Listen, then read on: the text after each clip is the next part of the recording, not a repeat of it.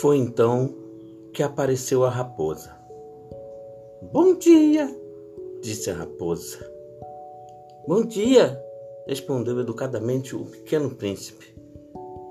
Estou aqui, disse a raposa debaixo da macieira.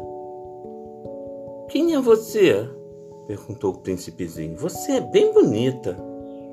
Sou uma raposa. Vem brincar comigo, propôs ele. Estou tão triste. Eu não posso brincar com você, disse a raposa. Ninguém me cativou ainda. O que quer dizer cativar? É algo que é quase sempre esquecido.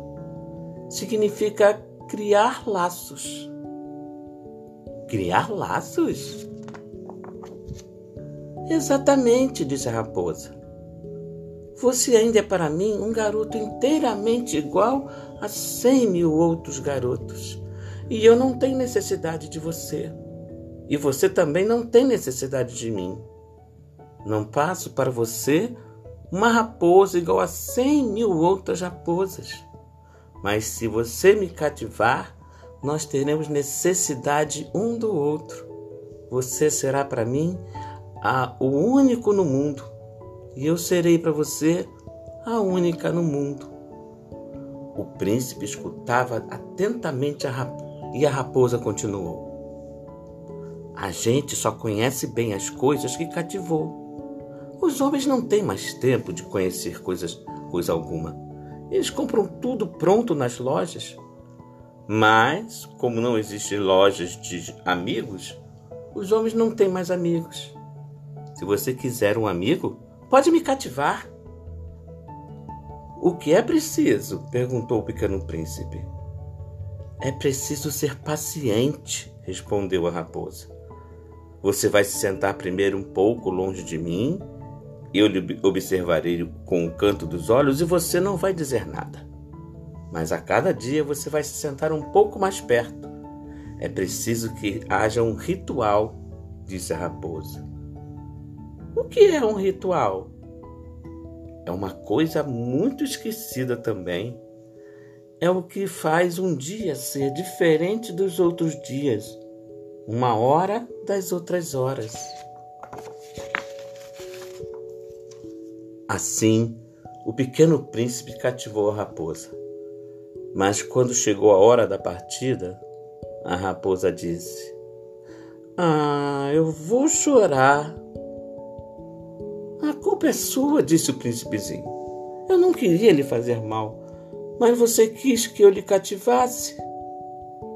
Você vai mesmo chorar?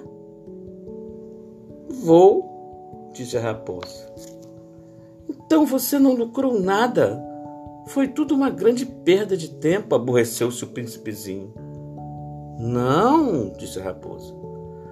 Por você ter perdido tanto tempo comigo, você me fez sentir muito importante.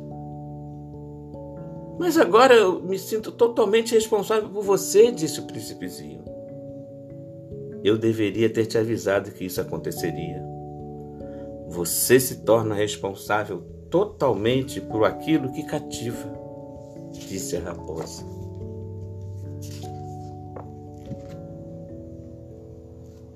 Jamais contei essa história para alguém. Eu já me conformei um pouco, mas não completamente. E antes de dizer adeus, a raposa disse: Vou te contar o segredo. É muito simples. Só se vê bem com o coração. O essencial é invisível aos olhos. É preciso ver com o coração. Essencial é invisível aos olhos. E assim, deitado na relva, o príncipe chorou. Às vezes penso, o príncipezinho guarda a sua flor todas as noites na redoma de vidro e vigia atentamente seu carneiro? Então me sinto feliz e nessas noites as estrelas riem docemente. Ou penso, o príncipezinho se distraiu e se esqueceu de colocar a redoma de vidro sobre a rosa? Ou o carneiro saiu de mansinho no meio da noite sem que fosse notado? E todos os guizos se transformam em lágrimas. Eis o grande mistério para todos os que amam o pequeno príncipe. Um carneiro que não conhecemos comeu ou não uma rosa? Olhem para o céu e perguntem para vocês mesmos, e verão como tudo ficará diferente. Trecho do livro O Pequeno Príncipe, de Antoine de Saint-Exupéry, por Gilberto Dalma, da série Poema ou História com Café. Agradeço muito a você por ter me ouvido. Agradeço também se puder ouvir os outros podcasts ou divulgá-los. Será um prazer ouvir você se você fizer algum comentário lá no ícone message da plataforma. Então até o próximo e um ótimo café da manhã para você. Mais uma vez, muito obrigado por ouvir-me. Fique com Deus.